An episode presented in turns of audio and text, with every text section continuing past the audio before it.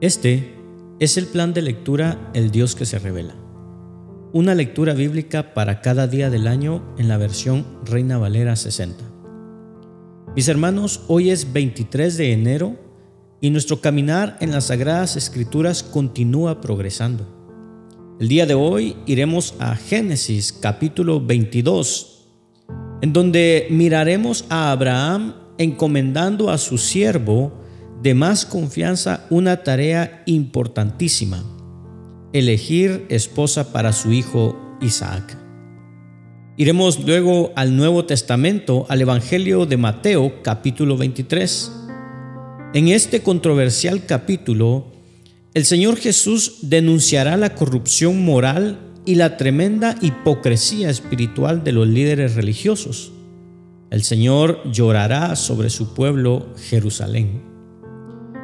Regresaremos al Antiguo Testamento, Nehemías capítulo 13, y conoceremos un recuento de las reformas de los días de la reconstrucción. Y aquí con el capítulo 13 culminaremos el maravilloso libro de Nehemías. Iremos a Hechos de los Apóstoles capítulo 23 y miraremos cómo el apóstol Pablo se dirigirá al Sanedrín y les testificará del Señor Jesús y ellos planearán asesinarlo.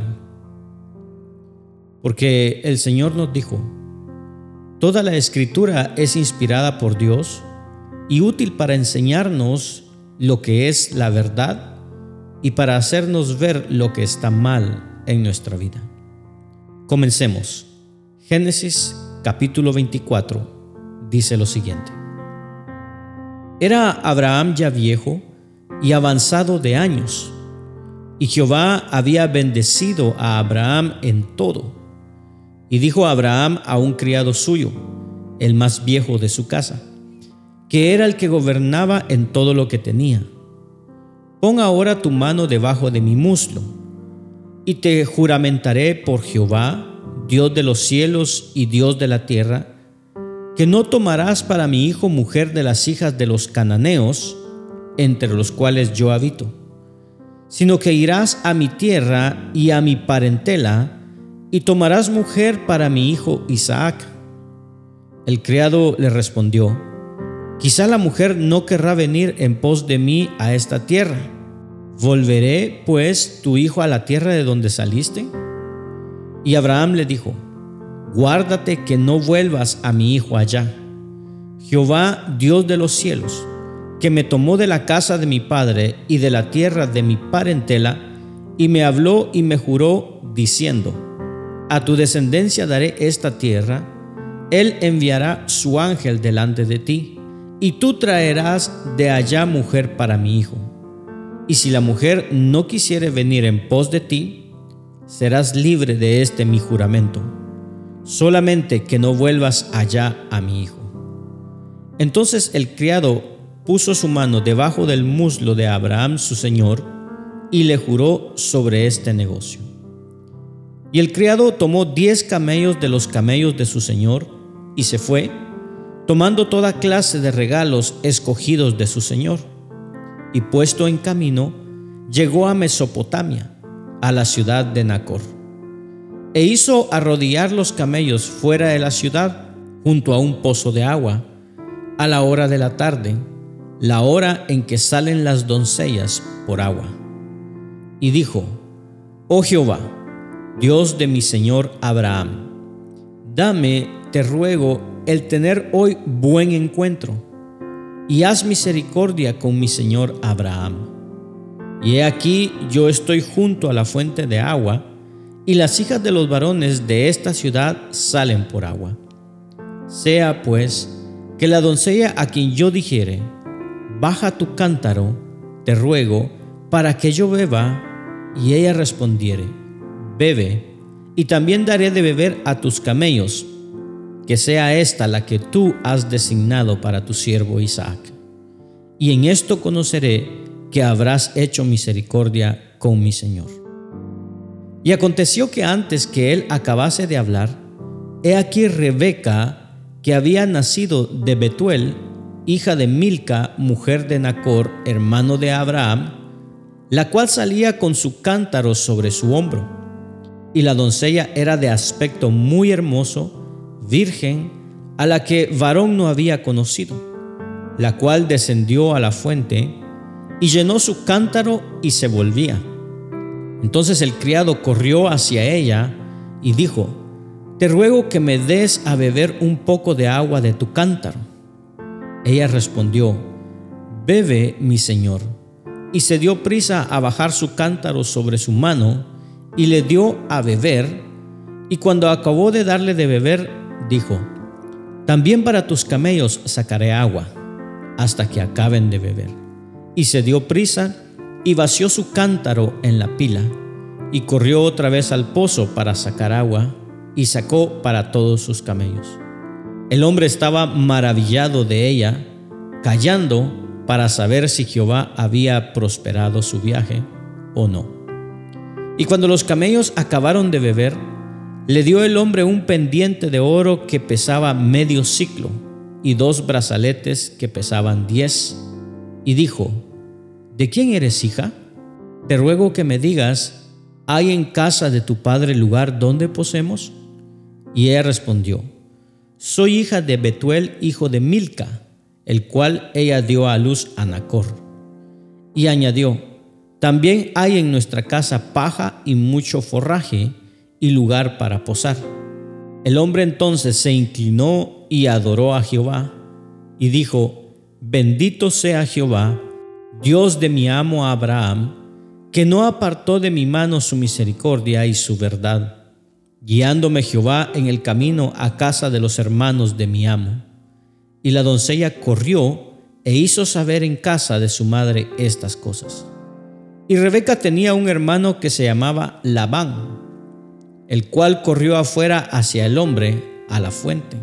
Y cuando vio el pendiente y los brazaletes en las manos de su hermana, que decía, así me habló aquel hombre, vino a él, y he aquí que estaba con los camellos junto a la fuente, y le dijo, ven bendito de Jehová, ¿por qué estás afuera? He preparado la casa y el lugar para los camellos. Entonces el hombre vino a casa, y Labán desató los camellos, y les dio paja y forraje, y agua para lavar los pies de él y los pies de los hombres que con él venían. Y le pusieron delante qué comer, mas él dijo, no comeré hasta que haya dicho mi mensaje. Y él le dijo, habla. Entonces dijo, yo soy criado de Abraham, y Jehová ha bendecido mucho a mi amo, y él se ha engrandecido, y le ha dado ovejas y vacas, plata y oro siervos y siervas, camellos y asnos. Y Sara, mujer de mi amo, dio a luz en su vejez un hijo a mi Señor, quien le ha dado a él todo cuanto tiene. Y mi amo me hizo jurar diciendo, no tomarás para mi hijo mujer de las hijas de los cananeos, en cuya tierra habito, sino que irás a la casa de mi padre y a mi parentela y tomarás mujer para mi hijo. Y yo dije, quizá la mujer no querrá seguirme. Entonces él me respondió, Jehová, en cuya presencia he andado, enviará su ángel contigo y prosperará tu camino, y tomarás para mi hijo mujer de mi familia y de la casa de mi padre. Entonces serás libre de mi juramento cuando hayas llegado a mi familia. Y si no te la dieren, serás libre de mi juramento. Llegué pues hoy a la fuente y dije, Jehová, Dios de mi Señor Abraham, si tú prosperas ahora mi camino por el cual ando, he aquí yo estoy junto a la fuente de agua. Sea pues que la doncella que saliere por agua, a la cual dijere, dame de beber, te ruego, un poco de agua de tu cántaro, y ella me respondiere, bebe tú y también para tus camellos sacaré agua. Sea esta la mujer que destinó Jehová para el hijo de mi Señor. Antes que acabase de hablar en mi corazón, he aquí Rebeca, que salía con su cántaro sobre su hombro, y descendió a la fuente y sacó agua. Y le dije, te ruego que me des de beber. y bajó prontamente su cántaro de encima de sí y dijo, bebe, y también a tus camellos daré de beber. Y bebí, y dio también de beber a mis camellos. Entonces pregunté y dije, ¿de quién eres hija? Y ella respondió, hija de Betuel, hijo de Nacor, que le dio a luz Milca. Entonces le puse un pendiente en su nariz y brazaletes en sus brazos, y me incliné y adoré a Jehová. Y bendije a Jehová, Dios de mi señor Abraham, que me había guiado por camino de verdad para tomar la hija del hermano de mi señor para su hijo. Ahora, pues, si vosotros hacéis misericordia y verdad con mi señor, declarádmelo, y si no, declarádmelo y me iré a la diestra o a la siniestra. Entonces Labán y Betuel respondieron y dijeron, de Jehová ha salido esto. No podemos hablarte malo ni bueno. He aquí Rebeca delante de ti, tómala y vete. Y sea mujer del hijo de tu Señor, como lo ha dicho Jehová.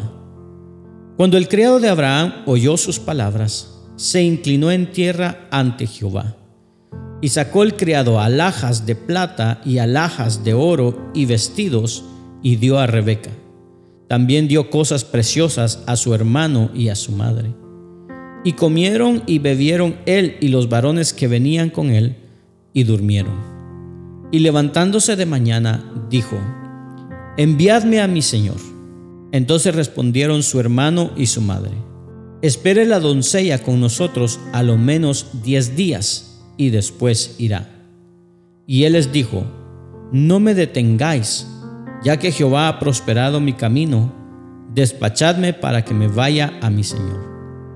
Ellos respondieron entonces, llamemos a la doncella y preguntémosle. Y llamaron a Rebeca y le dijeron, ¿irás tú con este varón? Y ella respondió, sí, iré. Entonces dejaron ir a Rebeca, su hermana, y a su nodriza, y al criado de Abraham y a sus hombres. Y bendijeron a Rebeca y le dijeron, Hermana nuestra, sé madre de millares de millares, y posean tus descendientes la puerta de sus enemigos. Entonces se levantó Rebeca y sus doncellas, y montaron en los camellos, y siguieron al hombre, y el criado tomó a Rebeca y se fue. Y venía Isaac del pozo del viviente que me ve, porque él habitaba en el Negev, y había salido Isaac a meditar al campo a la hora de la tarde, y alzando sus ojos miró, y he aquí los camellos que venían. Rebeca también alzó sus ojos y vio a Isaac y descendió del camello, porque había preguntado al criado, ¿quién es este varón que viene por el campo hacia nosotros? Y el criado había respondido, este es mi Señor. Ella entonces tomó el velo y se cubrió. Entonces el criado contó a Isaac todo lo que había hecho, y la trajo Isaac a la tienda de su madre, Sara, y tomó a Rebeca por mujer, y la amó, y se consoló Isaac después de la muerte de su madre. Vayamos ahora al Nuevo Testamento. Mateo capítulo 23. Escuchemos el testimonio de las Escrituras. Entonces habló Jesús a la gente y a sus discípulos, diciendo, En la cátedra de Moisés se sientan los escribas y los fariseos. Así que todo lo que os digan que guardéis, guardadlo y hacedlo, mas no hagáis conforme a sus obras, porque dicen y no hacen, porque atan cargas pesadas y difíciles de llevar, y las ponen sobre los hombros de los hombres, pero ellos ni con un dedo quieren moverlas. Antes, hacen todas sus obras para ser visto por los hombres, pues ensanchan sus filacterias y extienden los flecos de sus mantos, y aman los primeros asientos en las cenas y las primeras filas en las sinagogas y las salutaciones en las plazas, y que los hombres los llamen rabí rabí. Pero vosotros no querráis que os llamen rabí, porque uno es vuestro maestro, el Cristo, y todos vosotros sois hermanos. Y no llaméis Padre vuestro a nadie en la tierra, porque uno es vuestro Padre, el que está en los cielos. Ni seáis llamados maestros, porque uno es vuestro Maestro, el Cristo. El que es mayor de vosotros sea vuestro siervo, porque el que se enaltece será humillado, y el que se humilla será enaltecido. Mas hay de vosotros, escribas y fariseos hipócritas, porque cerráis el reino de los cielos delante de los hombres, pues ni entráis vosotros ni dejáis entrar a los que están entrando. Hay de vosotros, escribas y fariseos hipócritas, porque devoráis las casas de las viudas y como pretexto hacéis largas oraciones. Por esto recibiréis mayor condenación. Hay de vosotros, escribas y fariseos hipócritas, porque recorréis mar y tierra para hacer un prosélito, y una vez hecho, le hacéis dos veces más hijo del infierno que vosotros. Hay de vosotros, guías de ciegos, que decís, si alguno jura por el templo, no es nada, pero si alguno jura por el oro del templo, es deudor. Insensatos y ciegos, porque ¿cuál es mayor, el oro o el templo que santifica el oro. También decís, si alguno jura por el altar, no es nada. Pero si alguno jura por la ofrenda que está sobre él, es deudor. Necios y ciegos, porque ¿cuál es mayor, la ofrenda o el altar que santifica la ofrenda? Pues el que jura por el altar, jura por él y por todo lo que está sobre él.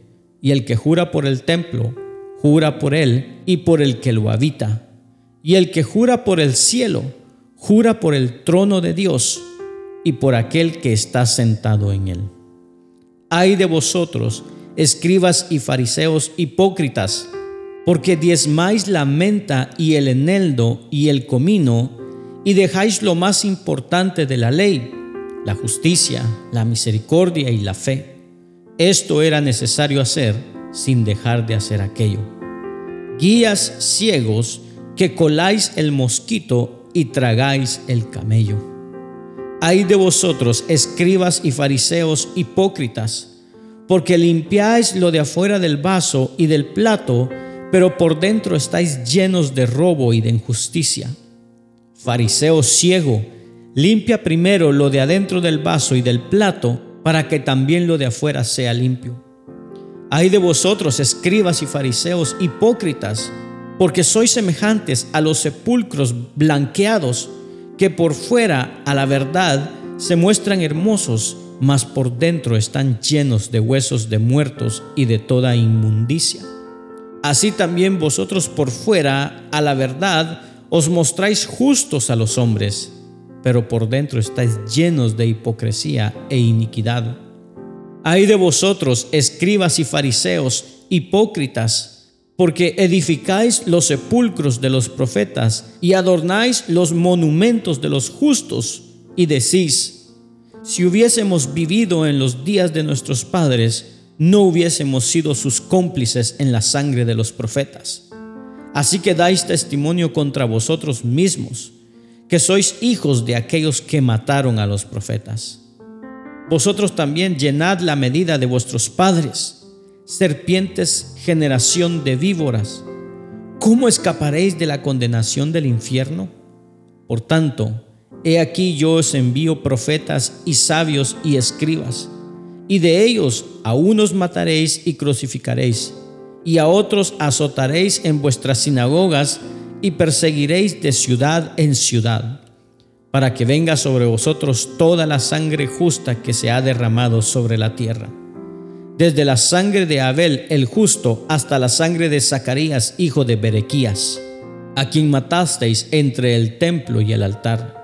De cierto os digo que todo esto vendrá sobre esta generación. Jerusalén, Jerusalén, que matas a los profetas y apedreas a los que te son enviados. ¿Cuántas veces quise juntar a tus hijos? como la gallina junta sus polluelos debajo de las alas, y no quisiste. He aquí vuestra casa os será dejada desierta, porque os digo que desde ahora no me veréis hasta que digas, bendito el que viene en el nombre del Señor. Volvamos al Antiguo Testamento. Nehemías capítulo 13. Dice así el testimonio de la reconstrucción. Aquel día se leyó en el libro de Moisés, oyéndolo el pueblo, y fue hallado escrito en él que los amonitas y los moabitas no debían entrar jamás en la congregación de Dios, por cuanto no salieron a recibir a los hijos de Israel con pan y agua, sino que dieron dinero a Balaam para que los maldijera. Mas nuestro Dios volvió la maldición en bendición. Cuando oyeron pues la ley, separaron de Israel a todos los mezclados con extranjeros. Y antes de esto, el sacerdote Eliasib, siendo jefe de la cámara de la casa de nuestro Dios, había emparentado con Tobías y le había hecho una gran cámara en la cual guardaban antes las ofrendas, el incienso, los utensilios, el diezmo del grano, del vino y del aceite, que estaba mandado dar a los levitas, a los cantores y a los porteros, y la ofrenda de los sacerdotes. Mas a todo esto yo no estaba en Jerusalén, porque en el año 32 de Artajerjes, rey de Babilonia, fui al rey, y al cabo de algunos días pedí permiso al rey, para volver a Jerusalén. Y entonces supe del mal que había hecho Eliasib por consideración a Tobías, haciendo para él una cámara en los atrios de la casa de Dios. Y me dolió en gran manera, y arrojé todos los muebles de la casa de Tobías fuera de la cámara. Y dije que limpiasen las cámaras, e hice volver allí los utensilios de la casa de Dios, las ofrendas y el incienso. Encontré asimismo que las porciones para los levitas no les habían sido dadas y que los levitas y cantores que hacían el servicio habían huido cada uno a su heredad. Entonces reprendí a los oficiales y dije, ¿por qué está la casa de Dios abandonada? Y los reuní y los puse en sus puestos. Y todo Judá trajo el diezmo del grano, del vino y del aceite a los almacenes y puse por mayordomos de ellos al sacerdote Selemías y al escriba Sadoc, y de los levitas a Pedaías, y al servicio de ellos a Anán, hijo de Sacur, hijo de Matanías, porque eran tenidos por fieles, y ellos tenían que repartir a sus hermanos. Acuérdate de mí, oh Dios, en orden a esto, y no borres mis misericordias que hice en la casa de mi Dios y en su servicio. En aquellos días vi en Judá a algunos que pisaban en lagares en el día de reposo y que acarreaban haces y cargaban asnos con vino y también de uvas, de higos y de toda suerte de carga, y que traían a Jerusalén en día de reposo. Y los amonesté acerca del día en que vendían las provisiones. También había en la ciudad tirios que traían pescado y toda mercadería y vendían en día de reposo a los hijos de Judá en Jerusalén. Y reprendí a los señores de Judá y les dije, ¿qué mala cosa es esta que a vosotros hacéis, profanando así el día de reposo? ¿No hicieron así vuestros padres y trajo nuestro Dios todo este mal sobre nosotros y sobre esta ciudad? ¿Y vosotros añadís ira sobre Israel profanando el día de reposo? Sucedió pues que cuando iba oscureciendo a las puertas de Jerusalén antes del día de reposo, dije que se cerrasen las puertas y ordené que no las abriesen hasta después del día de reposo. Y puse a las puertas algunos de mis criados para que en día de reposo no introdujeran carga y se quedaron fuera de Jerusalén una y dos veces los negociantes y los que vendían toda especie de mercancía. Y los amonesté y les dije, ¿por qué os quedáis vosotros delante del muro? Si lo hacéis otra vez, os echaré mano. Desde entonces no vinieron en día de reposo. Y dije a los levitas que se purificasen y viniesen a guardar las puertas, para santificar el día de reposo. También por esto acuérdate de mí, Dios mío, y perdóname según la grandeza de tu misericordia. Vi asimismo en aquellos días a judíos que habían tomado mujeres de Asdod, amonitas y moabitas. Y la mitad de sus hijos hablaban la lengua de Asdod porque no sabían hablar judaico, sino que hablaban conforme a la lengua de cada pueblo. Y reñí con ellos y los maldije y herí a algunos de ellos y les arranqué los cabellos y les hice jurar diciendo, no daréis vuestras hijas a sus hijos, y no tomaréis de sus hijas para vuestros hijos, ni para vosotros mismos. ¿No pecó por esto Salomón, rey de Israel? Bien que en muchas naciones no hubo rey como él, que era amado de su Dios, y Dios lo había puesto por rey sobre todo Israel, aún a él le hicieron pecar las mujeres extranjeras obedeceremos a vosotros para cometer todo este mal tan grande de prevaricar contra nuestro Dios tomando mujeres extranjeras? Y uno de los hijos de Joiada, hijo del sumo sacerdote Eliasib, era yerno de Zambalat Oronita. Por tanto, lo ahuyenté de mí. Acuérdate de ellos, Dios mío, contra los que contaminan el sacerdocio y el pacto del sacerdocio y de los levitas. Los limpié, pues, de todo extranjero, y puse a los sacerdotes y levitas por sus grupos, a cada uno en su servicio, y para la ofrenda de la leña en los tiempos señalados y para las primicias. Acuérdate de mí, Dios mío, para bien. Concluyamos nuestra lectura del día de hoy en Hechos de los Apóstoles, capítulo 23. Escuchemos el testimonio de la iglesia. Entonces Pablo, mirando fijamente al concilio, dijo, Varones hermanos, yo con toda buena conciencia he vivido delante de Dios hasta el día de hoy. El sumo sacerdote Ananías ordenó entonces a los que estaban junto a él que le golpeasen en la boca. Entonces Pablo le dijo, Dios te golpeará a ti, pared blanqueada. ¿Estás tú sentado para juzgarme conforme a la ley y quebrantando la ley me mandas golpear? Los que estaban presentes dijeron, ¿al sumo sacerdote de Dios injurias? Pablo dijo, no sabía, hermanos, que era el sumo sacerdote, pues escrito está, no maldecirás a un príncipe de tu pueblo. Entonces Pablo, Notando que una parte era de saduceos y otra de fariseos, alzó la voz en el concilio. Varones hermanos, yo soy fariseo, hijo de fariseo. Acerca de la esperanza y de la resurrección de los muertos se me juzga. Cuando dijo esto, se produjo disensión entre los fariseos y los saduceos, y la asamblea se dividió. Porque los saduceos dicen que no hay resurrección ni ángel, ni espíritu, pero los fariseos afirman estas cosas. Y hubo un gran vocerío, y levantándose los escribas de la parte de los fariseos, contendían diciendo, ningún mal hallamos en este hombre, que si un espíritu le ha hablado o un ángel, no resistamos a Dios. Y habiendo grande disensión, el tribuno teniendo temor de que Pablo fuese despedazado por ellos, mandó que bajasen soldados y le arrestasen de en medio de ellos y le llevasen a la fortaleza.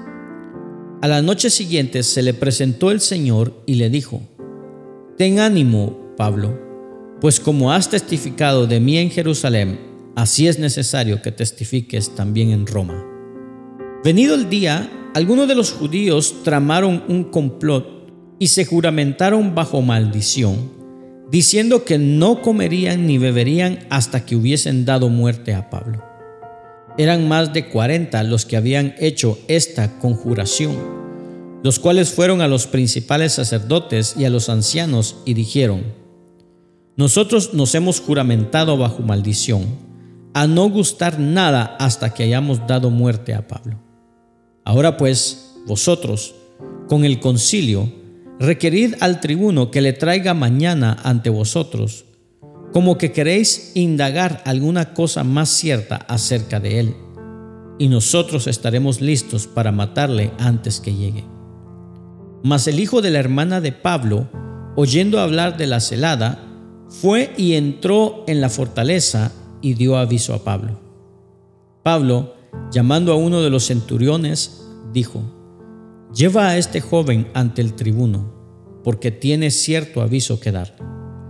Él entonces tomándole, le llevó al tribuno y dijo, El preso Pablo me llamó y me rogó que trajese ante ti a este joven, que tiene algo que hablarte. El tribuno, tomándole la mano y retirándose aparte, le preguntó, ¿qué es lo que tienes que decirme?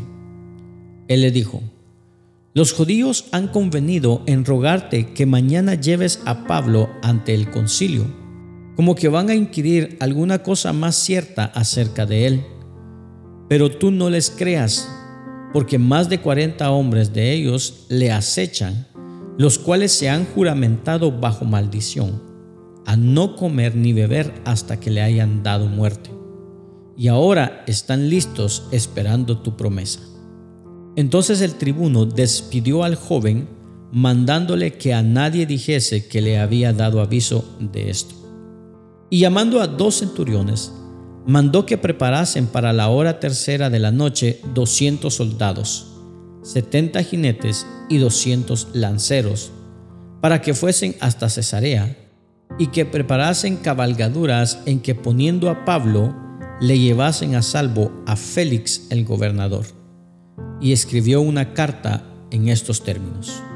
Claudio Licias al excelentísimo gobernador Félix. Salud.